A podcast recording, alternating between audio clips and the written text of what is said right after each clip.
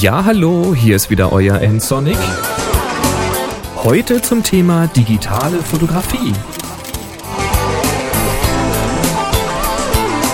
Hallihallo, es gibt Updates zu den Workshops. Ganz kurz vorneweg nur, es gibt einen Natur- und Wildworkshop im Wildwald Vosswinkel. Das ist in der Nähe von Dortmund. Ja, endlich etwas im ja, mehr westlichen Bereich von Deutschland. Das haben sich ja doch viele gewünscht. Da geht's am 18. bis 20. Juni 2010 rund. Ja, und dann gibt's ja noch den Foto- und Pferd-Workshop am Wochenende, 26. 27. Juni 2010. Da sind ab sofort auch Einzelanmeldungen möglich. Mehr Details dazu am Ende. Jetzt legen wir aber auch gleich los mit einer Frage von Benjamin. Ja, hallo. Mein Name ist Benjamin. Ich höre seit ein paar Monaten jetzt deine Podcasts und die sind wirklich klasse. Ich habe auch schon, denke ich, einiges gelernt. Nun, ich filme relativ gern oder mache Videos und jetzt möchte ich mir gerne eine Kamera zulegen mit HD-Videofunktion. So zur Auswahl kommt für mich jetzt eigentlich nur von Canon die 7D oder die Panasonic GH1 in, also zur Auswahl. Ja, die Canon ist halt eine Spiegelreflexkamera und die Panasonic eben nicht. Ich wollte dich einfach mal fragen, was du von den neuen Panasonic-Kameras hältst, die ja ohne Spiegel auskommen. Preislich liegen die ja nicht weit auseinander, die zwei Kameras, wenn man die mit dem Kite-Objektiv kauft. Deswegen, was würdest du denn für Anfänger eher empfehlen und warum? Vielen Dank und ja, ich würde mich freuen, wenn du mir das beantworten könntest. Vielen Dank. Ciao. Ciao Benjamin, danke für diese Frage. Ja, ganz ähnliche Fragen haben mich in der Vergangenheit auch schon erreicht. Ich muss allerdings dazu sagen, ich selbst habe gar keine Videokamera, also jedenfalls nicht so eine. Ich habe eine 5D Mark I, die kann noch gar kein Video. Und ich habe selbst auch noch relativ wenig Erfahrung, was mit diesen Kameras so videotechnisch abgeht. Ich hatte schon ein paar Mal die 5D Mark II kurz in der Hand, die von Chris. Kennt ihr vom happyshooting.de. Auf dem Workshop habe ich damit halt auch schon mal was gedreht. Und die Panasonic, auch die GH1, die hatte ich mal kurz auf einer Messe in der Hand und auch bei einer Taufe. Da hatte ich die auch mal in der Hand von einem Gast und konnte damit auch mal ein bisschen rumspielen. Ich bin also eher noch der Fotograf. Ich mache halt Fotos. Und dabei mag ich eben gerne dieses Spiel mit der Schärfentiefe. Also Dinge wirklich in den Vordergrund stellen und den Hintergrund richtig in so eine sanfte Unschärfe bringen, also ein schönes Bokeh schaffen. Das geht halt mit lichtstarken Objektiven sehr gut oder eben mit starken Teleobjektiven. Da gab es ja schon in der Vergangenheit einige Folgen dazu. Besonders gut geht das eben immer mit einem großen Sensor. Je größer der Sensor ist, desto mehr, desto mehr Spiel hat man einfach mit der Schärfentiefe, weil man halt dann mit stärkeren Teleobjektiven arbeiten muss und so weiter und so fort. Ja, ich habe da halt die 5D gewählt, die hat eben das volle 35 mm Format. Die angesprochene 7D, die hat das APS-C-Format, die hat, ist also um den Faktor 1,6 kleiner als die 5D. Der Sensor ist kleiner als die 5D.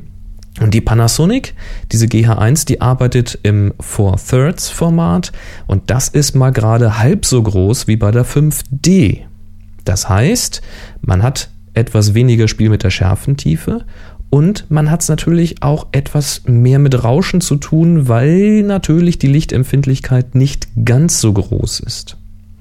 Warum will man jetzt überhaupt Videos mit einer Spiegelreflexkamera drehen? Das ist ja auch immer, ja, die Leute sagen, wenn ich Video machen will, kaufe ich mir eine Videokamera und keinen Fotoapparat. Naja, das stimmt schon, aber wie gesagt, diese Spiegelreflexkameras, die haben eben sehr, sehr große Sensoren. Diese Consumer-Videokameras und selbst auch Videokameras im Profibereich haben extrem winzige Sensoren. Das lässt sich eher mit so kompakten äh, Digitalkameras vergleichen. Wirklich winzig, so, so groß vielleicht wie der Fingernagel vom kleinen Finger oder sogar noch kleiner. Die stecken dann da drinne und das führt eben dazu, dass ja, man hat weniger Spiel mit der Schärfentiefe, man hat stärkeres Rauschen, wenn es ein bisschen dunkler wird.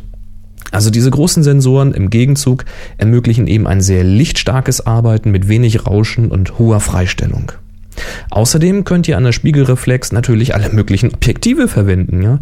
Vom extrem Weitwinkel bis zum Supertele. Ich kann da auch meine 1000 mm Russentonne dran klemmen, gar kein Problem. Ich kann sehr lichtstarke Objektive verwenden. Denkt mal an solche Objektive mit Blende 1.8 oder sogar 1.2 oder noch mehr. Ihr könnt ein Fischauge verwenden für extreme Effekte oder mit einem Tilt-Shift-Objektiv arbeiten.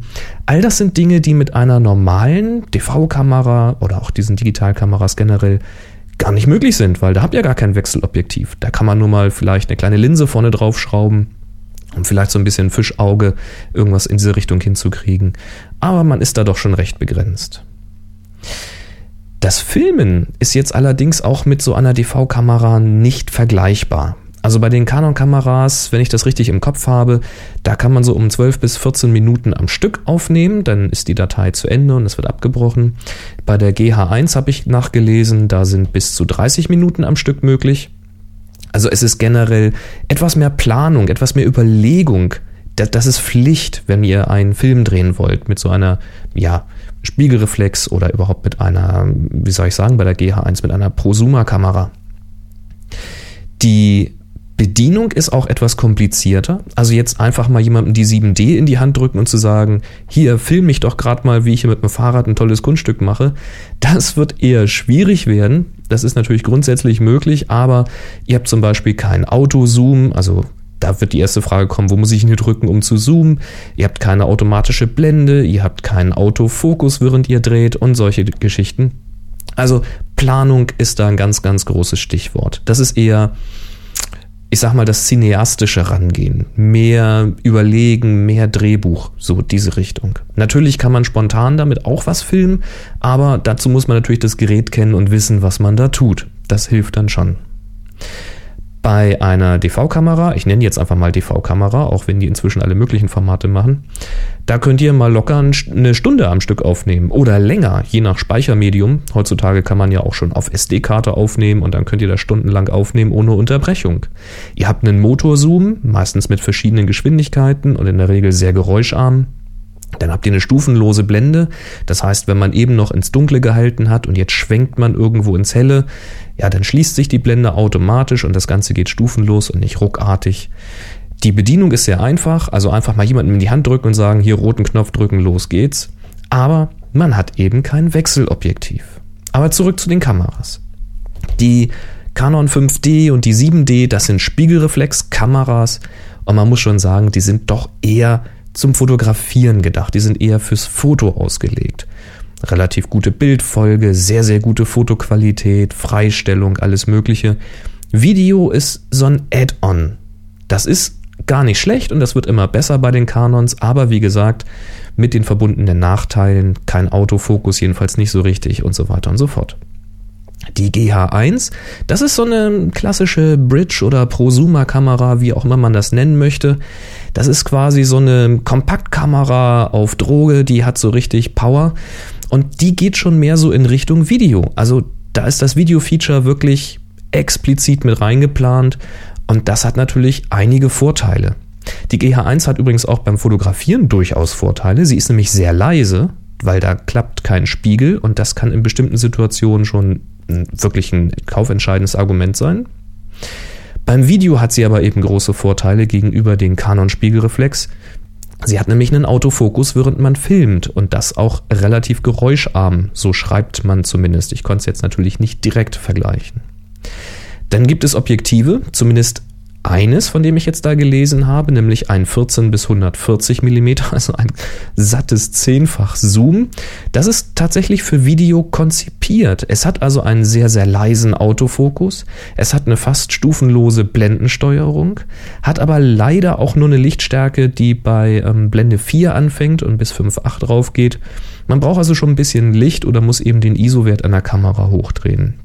Wie jetzt die sonstige Qualität, also auch die Fotoqualität bei diesem Objektiv ist, das weiß ich nicht. Bei so starken Teles, also so zehnfach Zooms, da bin ich eher etwas skeptisch, aber auch die werden tatsächlich immer besser. Man kann natürlich immer die Optik und die Physik nicht hundertprozentig überlisten.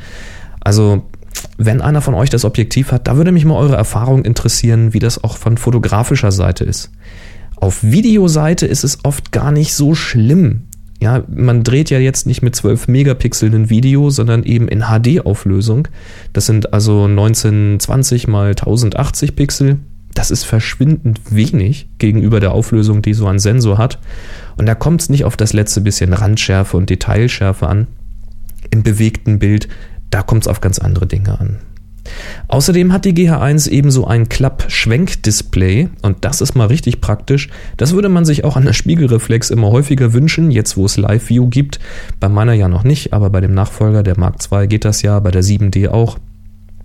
Denn wenn man jetzt bestimmte Perspektiven hat und gerade beim Videodreh, dann möchte man ja eben nicht immer durch den Sucher gucken, sondern man möchte mal die ganze Szene im Auge behalten und einfach mal draufhalten. Und da hilft dann so ein Schwenkdisplay schon, dass man aus einer gewissen Distanz auf die Kamera gucken kann. Dann kann man die Kamera nämlich auch mal ein bisschen höher oder ein bisschen tiefer halten oder mal schräg halten. Man kann einfach viel besser sehen, was man da eigentlich gerade filmt. Großer Vorteil. Tja, aber was würde ich jetzt empfehlen? Also meine Standardantwort ist natürlich immer, fass die Kamera mal an. Beide am besten. Guck da mal durch und versuch sie zu verstehen. Weil es hilft dir nichts, wenn jetzt die eine Kamera vielleicht perfekt für dich wäre, aber du hast einfach keinen Bock, sie anzufassen.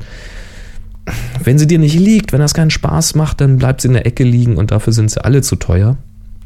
In Bezug auf Video ist vermutlich die GH1 eine Nasenspitze vorn. Die ist nämlich vermutlich etwas einfacher für Video. Sie bietet dir mehr, mehr Unterstützung, mehr Hilfen, hat die eben diesen Autofokus und so weiter und so fort. Die 7D dagegen hat natürlich den doch deutlich größeren Sensor und dürfte daher vermutlich besser sein, wenn du wenig Licht hast. Du hast auch weniger Schärfentiefe, kannst also Motive etwas besser freistellen, aber das ist im Bereich Video gegebenenfalls sogar schwerer zu kontrollieren. Na, also gerade weil du bei der 7D nicht wirklich während des Drehs einen Autofokus hast, wirst du den Fokus also manuell nachführen müssen, wenn sich das Motiv bewegt. Das ist natürlich umso schwerer, je weniger Schärfentiefe man hat. Und wenn du die Blende dann doch wieder zumachst, damit es einfacher wird, dann, dann könntest du vielleicht auch gleich die GH1 nehmen. Also da muss man immer ein bisschen abwägen, was hat man denn eigentlich genau vor? Wie will man denn jetzt genau drehen? Wenn also grundsätzlich mal die Fotografie eher im Vordergrund steht und wenn du dann mal ein Video machst, das eher geplante Videos oder Filme sind, wo klar ist, wo sich das Motiv bewegt, von wo nach wo, wo man gegebenenfalls zwei, drei Tests machen kann und vielleicht sogar eine zweite Person hilft, den Schärferegler zu bedienen, solche Geschichten, da würde ich wahrscheinlich eher zur 7D raten. Wie gesagt, auch damit dürften spontane Videos möglich sein. Ich habe es gesehen auf Workshops mit der 5D Mark II. Das geht sehr wohl, wenn man weiß, was man tut. Aber einfacher ist es eben doch, wenn man das alles planen kann. Steht jetzt die Fotografie eher im Hintergrund und Video im Vordergrund, wie das wahrscheinlich bei dir der Fall sein wird? Möchtest du auch eher mal spontane Videos drehen, wo du nicht die ganze Szene planen kannst und möchtest du Unterstützung von Autofokus und ähnlichem haben? Dann dürfte die GH1 für dich wahrscheinlich die bessere Kamera sein.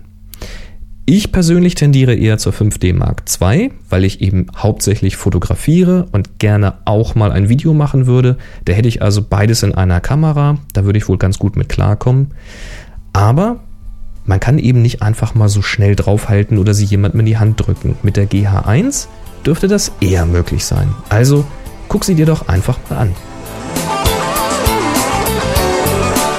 Jetzt noch wie angekündigt ein Wort zu den Workshops. Es gibt nämlich einen neuen Workshop in diesem Jahr noch, Natur und Wild.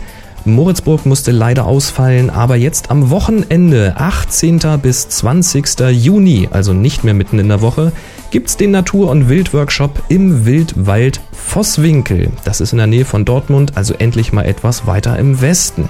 Da wird's gehen um Bildkomposition, Naturfotografie, Tipps zum Wildlife und natürlich auch Bildbearbeitung. Das ganze Programm 18. bis 20. Juni 2010. Schaut doch mal rein. Der Workshop findet statt mit Chris Marquardt und mir, läuft also unter der Flagge Happy Shooting.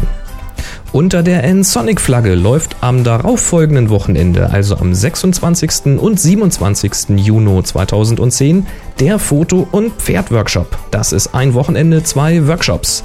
Es gibt einen Reitworkshop bei der Trainerin Viola. Das ist für Einsteiger und Fortgeschrittene sehr interessant. Da gibt es verschiedene Angebote von ihr. Bodenkurs, Roping, Sitzschule, Trail, was ihr mögt. Ja, und bei mir gibt es dann einen Fotoworkshop eher so im Einsteiger- oder im angefangenen fortgeschrittenen Stadium zum Thema Bildkomposition, Belichtung, der richtige Augenblick, Tipps und Tricks rund um die Fotografie natürlich und wir werden uns auch die Bildbearbeitung mal anschauen, wie man denn mal schöne Bilder macht für einen eigenen Kalender und ähnliches. Partner sind hier willkommen. Wer also zu zweit kommt und gleich beide Workshops bucht, der kann da bares Geld sparen. Aber ab sofort sind auch Einzelanmeldungen möglich. Also einfach die anderen Felder ausixen und schon könnt ihr euch auch einzeln anmelden. Aber schaut doch mal, ob ihr nicht Freund, Freundin, Partner, Nachbar, Arbeitskollege etc. mitbringen wollt. Alle Details und die Anmeldungen zu diesen Workshops und auch noch zu anderen Workshops findet ihr unter nsonic.de slash Workshops. Also einfach http kein www, sondern einfach direkt nsonic.de slash workshops. Nsonic schreibt sich N-S-O-N-I-C.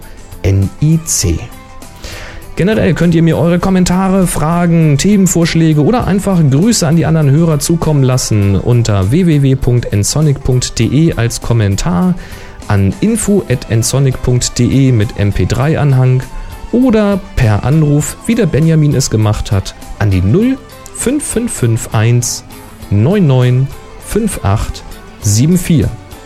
Empfehlt mich weiter, wenn es euch gefallen hat und macht's gut. Bis zum nächsten Mal. Tschüss. Sie hörten eine weitere Produktion von nsonic www.nsonic.de This podcast is part of the Photocast Network. Get more great shows about photography at photocastnetwork.com. photocastnetwork.com